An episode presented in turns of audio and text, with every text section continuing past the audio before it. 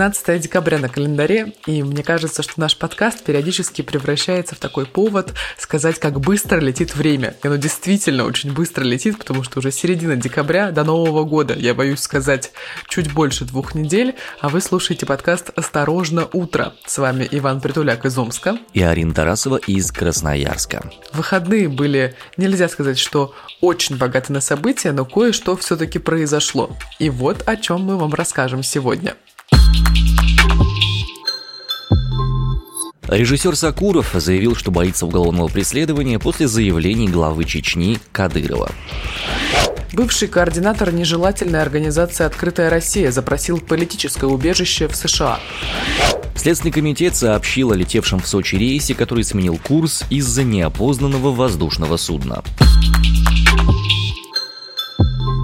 Ну а начнем мы с того, что волновало нас и наших слушателей так остро. Это QR-коды на транспорты. Совершенно верно. Буквально вчера э, Вячеслав Володин, спикер Госдумы, в своем телеграм-канале сказал, что законопроект о введении QR-кодов на транспорте снимут с рассмотрения в Госдуме. Сегодня вопрос будут рассматривать на соответствующем заседании в Государственной Думе. Володин также сослался на заявление Путина, который говорил о том, что нужно не создавать дополнительных проблем для граждан.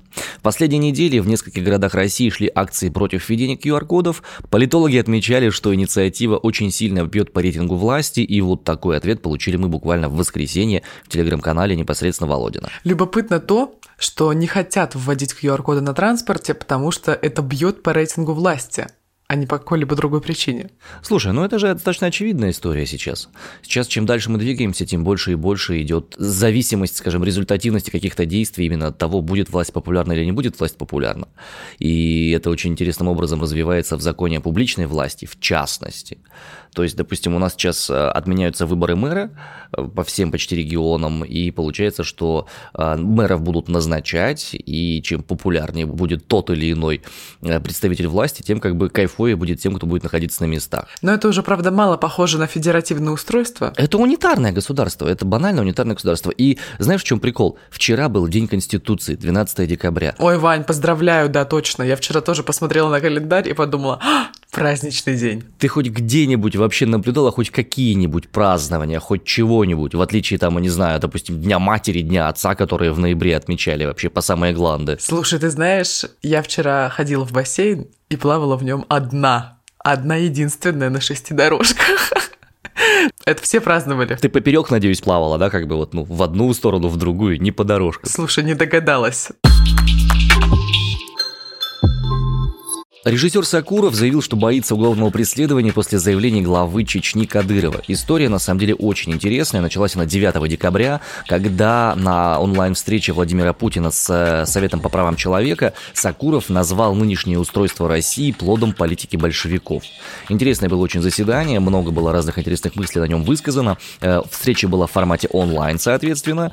Ну и там произошел конфликт между режиссером и членом Совета по президенте по развитию гражданского общества и правам правам человека Александром Сакуровым, соответственно, и Владимиром Владимировичем. У них реально такая произошла словесная перепалка.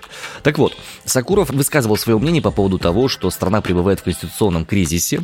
Он указал, что некоторые республики в составе России носят национальный характер, у них есть свои армии, даже появился падишах. При этом эти же регионы являются дотационными. Владимира Владимировича сей пассаж не удовлетворил, вызвал у него раздражение, и он высказался примерно так.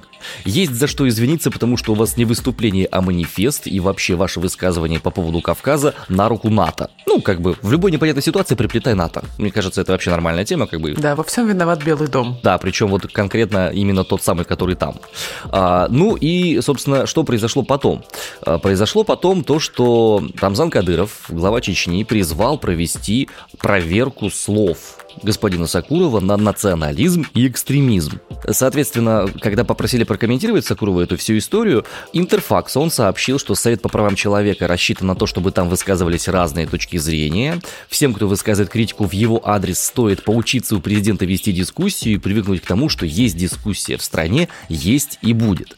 Извиняться по поводу этих слов Сакуров подчеркнул, что он не собирается, потому что выступление на Совете было дискуссией именно с президентом. Он ответил, что представители Чеченской Республики не расположены к диалогу, подменяя политическую дискуссию угрозами. При этом Сакуров надеется, что президент не допустит его уголовного преследования. Ну, чтобы не быть голословными, в стенограмме, которую Кремль опубликовал, пока этой дискуссии нету, но видеозапись все еще есть на сайте, и посмотреть ее прям реально можно чтобы составить свое собственное мнение по поводу этого, пусть говорят, на самом высоком федеральном уровне. Слушай, ну самое главное, чтобы Сакуров и дальше на это надеялся, а вот к чему приведут его надежды, мы с тобой увидим и прочитаем в сводках новостей, и, вероятно, расскажем сами. Я подозреваю в достаточно близкое время, до Нового года, потому что все подобного рода вещи должны быть закрыты так или иначе. Да, в старом году нужно их оставить, все разногласия. Ну а мы переместимся из столицы в Екатеринбург. Там экс-глава «Открытой России», организация, которая признана в России нежелательной и ликвидирована, запросил политическое убежище в США. Снова красной нитью проходит тема Белого дома в наших новостях. А, в чем ситуация? Максим Верников, как я уже сказала, бывший координатор движения «Открытая Россия», он, значит, заявляет, что ему угрожают определенным образом. По его словам, люди из силовых структур предупредили его, что на него могут возбудить уголовное дело. А еще нужно не забывать, что зимой 2020 года Верников стал первым человеком, которому вынесли первый в России приговор за участие в нежелательной организации. Он получил за это 300 часов обязательных работ. Далее цитата. «Ситуация, которая у меня сложилась еще со времен моего уголовного дела, того самого, за которое который он получил 300 часов обязательных работ. Продолжаем цитату. Тогда у меня сложились неформальные связи с людьми, которые формировали на меня дело по нежелательной организации. Один из таких людей летом этого года на волне репрессий перед выборами мне сообщал, что если дело дойдет до Екатеринбурга, я буду одним из первых на очереди на новое уголовное дело. К счастью, тогда все обошлось. После выборов ситуация начала развиваться стремительно. Конец цитаты. Чтобы защититься от уголовного преследования, Максиму Верникову предложили стать информатором органов. И сейчас он просит политического убежища в США. Говорит, что другого выхода он не видит, и в целом как будто его и нет. Чудовищные, конечно, новости. А в дополнение к ним хочется напомнить, что вышло еще одно письмо Юрия Хованского, который сейчас находится в СИЗО, и там а, он говорит о том, что э, он знает, что уголовное дело возбудить в отношении человека стоит 500 тысяч рублей в России, а, и что самое лучшее, что могут сделать э, люди, в отношении которых все эти вещи происходят, это удовлетворить запрос власти уехать из страны, потому что так всем будет хорошо, и властям, и этим самым людям, которые не будут подвергаться уголовному преследованию здесь. Слушай, мне кажется, что лучше, чем на кого-то покупать уголовное дело, можно за 500 тысяч рублей купить себе машину, ее отремонтировать, да, бэушную какую-нибудь, и продать. Вот как будет хорошо. Мне нравится, как ты смешиваешь политику с экономикой. Это очень оригинальный способ размышления. Я подумаю об этом как-нибудь. Слушай, ну полмиллиона, ну зачем вот это тратить на поломку чьей-то жизни? Да, господи, конечно, проще инвестировать во что-нибудь, не знаю, хоть в крипту, хоть в этот самый, хоть в зерно, хоть в яйца. Ну, вот как тема поднялась. Ну, mm. яйца – это самый сейчас прибыльный продукт. Вот мы и пришли снова к этой теме. Слушай, ну я надеюсь, что ситуация у Максима Верникова разрешится, и Возможно, ему дадут политическое убежище в США, и, возможно, там ему действительно будет лучше. Ты была абсолютно права, Арина, когда говорила о том, что красной нитью прослеживается история с Белым домом в наших новостях. Как-то так получилось, что и тут опосредованно он тоже может быть задействован. Итак. Самолет одной из российских авиакомпаний, который летел из Екатеринбурга в Сочи, вынужденно сменил курс из-за неопознанного воздушного судна. Об этом сообщается на сайте Следственного комитета. На борту самолета находилось 160 человек. Глава Следственного комитета Александр Бастрыкин, который в последнее время все чаще и чаще появляется в новостных выпусках, он потребовал доложить об обстоятельствах инцидента в воздушном пространстве. Пока других деталей э, произошедшего Следственный комитет не раскрывает. Ранее сообщалось, что Россия российские военные 3 декабря поднимали в воздух истребители Су-27 и Су-30, чтобы сопроводить над Черным морем два самолета-разведчика США. Об этом говорит нам Интерфакс. А 8 декабря МИД России сообщил, что вручил ноту протеста посольству США в связи с тем, что воздушные инциденты над Черным морем уже совсем всем э, надоели очень сильно. В заявлении МИДа говорилось, что раньше пришлось менять курс рейсу авиакомпании «Аэрофлот» и лайнеру мальтийской авиакомпании, которые совершали рейс из Сочи в Скопье из-за того, что э, там были американские самолеты-разведчики. Слушай, а есть какая-то зафиксированная информация, что это действительно были американские самолеты? Конечно же нет. Не, ну, ну такое может быть. Ну, как бы, ну вот, ну да. Ну, только наши же летают, и они летают. Это же нормальный обмен самолетами-разведчиками. Подожди, это не нормальный обмен самолетами. У каждой страны есть свое воздушное пространство. И в воздушном пространстве тоже есть границы, которые не могут пересекать э, судно других стран. Слушай, ну ты же понимаешь, на самом деле, что понятие воздушная граница, там же пограничники по воздушной границе не стоят. Я понимаю, Вань, что там не висит воздушный шар в небе, и никто тебе не пишет на этом воздушном шаре «Россия закончила» началась, или там Россия начинается здесь. Было бы круто, кстати, мне кажется. Ну что, понедельник наступил.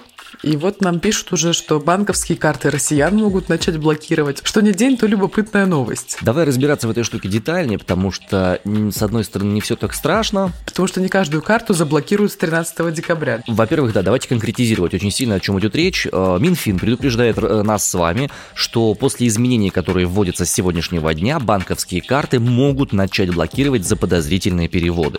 Тут стоит отметить, что это могут начать блокировать. Сразу всех взяли и начали блокировать комментировать, потому что эксперты разделились и говорят о разных вещах. С одной стороны, а, юрист Ирина Сивакова рассказала изданию Прим Пресс о том, а, как правильно переводить деньги на карту, чтобы избежать неприятностей, чтобы этот перевод не сочли подозрительным. По словам юриста, заблокировать карту может теперь любой банк, если посчитает, что с нее совершаются подозрительные переводы или на нее поступают подозрительные средства. Например, если человек завел карту личную, ну, личную карту там в Сбере или еще где-то, но оплачивает с нее, допустим, аренду офиса, карте грозят блокировки по подозрению в том, что она используется для предпринимательской деятельности. Поэтому юристка предлагает, чтобы в графе назначения перевода четко писали, зачем и для чего эта штука делается. Оплата товара для личных нужд, возврат долга и так далее и тому подобное. Чтобы не было вопросов. Слушай, так это получается, нужно теперь под каждую э, нужду заводить отдельную карту? Я думаю, что нет, не под каждую нужду. На самом деле это все решается действительно указанием номера перевода. Вот, допустим, а, супруга у меня проходит обучение дополнительное по семейному консультированию, обучению э, по системным расстановкам, и учится она в Новосибирске. И поэтому все оплаты, которые проводятся с карт, она всегда сопровождает очень точными координатами, куда, кому и зачем, перевод по реквизитам и назначение платежа, очень четкая, точная формулировка. Э, оплата за обучение по договору такому-то, такому-то, такого-то. Ну, суммы там достаточно значительные, но и у них, у ребят в Новосибирске проблем нету, потому что это официальная деятельность, и у нас нет проблем, потому что мы официально платим за обучение там. Просто пишем назначение платежа. Сейчас задам глупый вопрос. Вот ты уже сказал, что все подозрительные платежи, они будут фиксироваться определенным образом, и за них могут заблокировать карту. А если, например, я часто перевожу деньги со своей карты по определенному номеру телефона. Ну, не знаю, вот мы с подружкой часто куда-то ходим, делим счет, и то, то она мне переводит, то я ей возвращаю. Вот это будет считаться подозрительным платежом? Слушай, здесь предсказать абсолютно невозможно по той простой причине, что я подозреваю, каждый банк будет сам для себя определять, что именно может считаться подозрительным платежом. Отмечу, что в интервью радиостанции «Эхо Москвы» профессор школы финансов Высшей школы экономики Иван Родионов сказал, что подобного рода ограничения вряд ли затронут большое число людей. Далее цитата. «Не думаю, что это будет массово. В любом случае это коснется малого и среднего бизнеса. Речь идет о том, что суммы будут существенны, например, больше 100 тысяч периодически, а большую часть населения это никак не затронет. Отлично, мои 750 рублей никуда не упадут никому. Также еще отметили, что вот заблокировать карту могут, если человек подозревается в уходе от уплаты налога на доходы физических лиц. При этом налогом не облагаются личные переводы друзьям и родственникам как раз, поэтому такие цели лучше всего четко прописывать при денежном переводе. Вот зачем есть возможность добавить комментарий при переводе с карты на карту. Например, за тирамису. И вот почему некоторые специалисты рекомендуют переходить обратно на наличные. О, это так неудобно. Я недавно, кстати, об этом думала, как люди жили без банковских карт. Ладно, без банковских карт. Без приложения на телефоне, в которое ты зайдешь, и все, и уже всем все проплатил, и в том числе налоги и все прочее. Надо, кстати, заплатить налог. Очень прикольно получается. Я сейчас чувствую прям разницу в опыте поколенческом. Вопрос такой, Арин, совершенно в сторону. Не с целью уколоть или подцепить, вообще ни в коем разе. Просто интересно, насколько по-разному можем воспринимать э, реальность.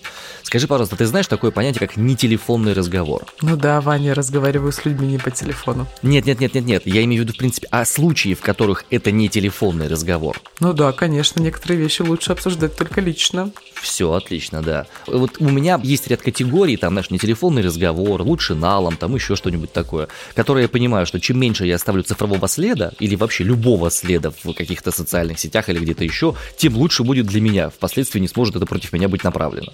Вот я тебе сказала про налоги и вспомнила, что недавно вышло интервью с Екатериной Мизулиной.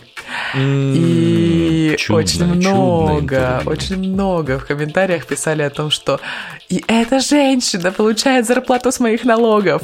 Я сейчас сказала тебе, что нужно заплатить налог, и тоже об этом подумала, и стало как-то так неприятно. Ну, более того, скажу, на наши налоги существует и система Федеральной службы исполнения наказаний, и Следственный комитет. И Первый канал работает на наши налоги, и Дмитрий Киселев получает зарплату с наших налогов. Эх. Всем хорошего понедельника с этими мыслями.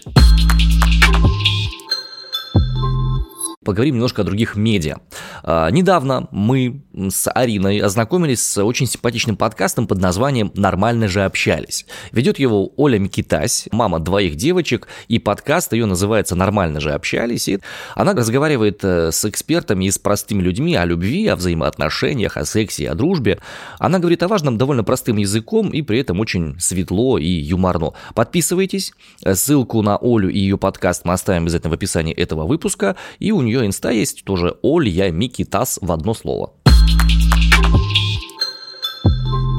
Заканчивались выходные очень тревожным и напряженным моментом.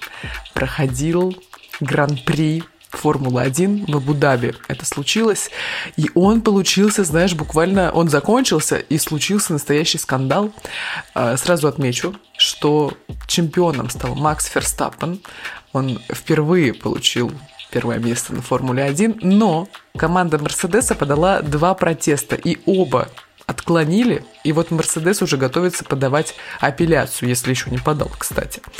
Что мы знаем про вообще про Макса Ферстаппина, нового чемпиона Формулы-1? Мы знаем, что ему 24. То есть, Арина, есть все шансы. Не знаю, у человека 7 миллионов подписчиков в Инстаграме, мне кажется, шансов нет. Ну, знаешь, если захотеть, то человек из Сибири может достигнуть вообще чего угодно.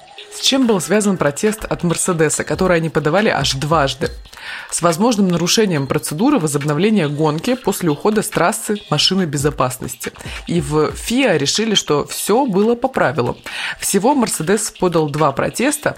Первый протест был подан в связи с тем, что Макс Ферстаппен, новый чемпион мира в Формуле 1, обогнал британца Льюиса Хэмилтона. Он как раз из команды Мерседес. Обогнал он его в конце гонки в режиме машины безопасности.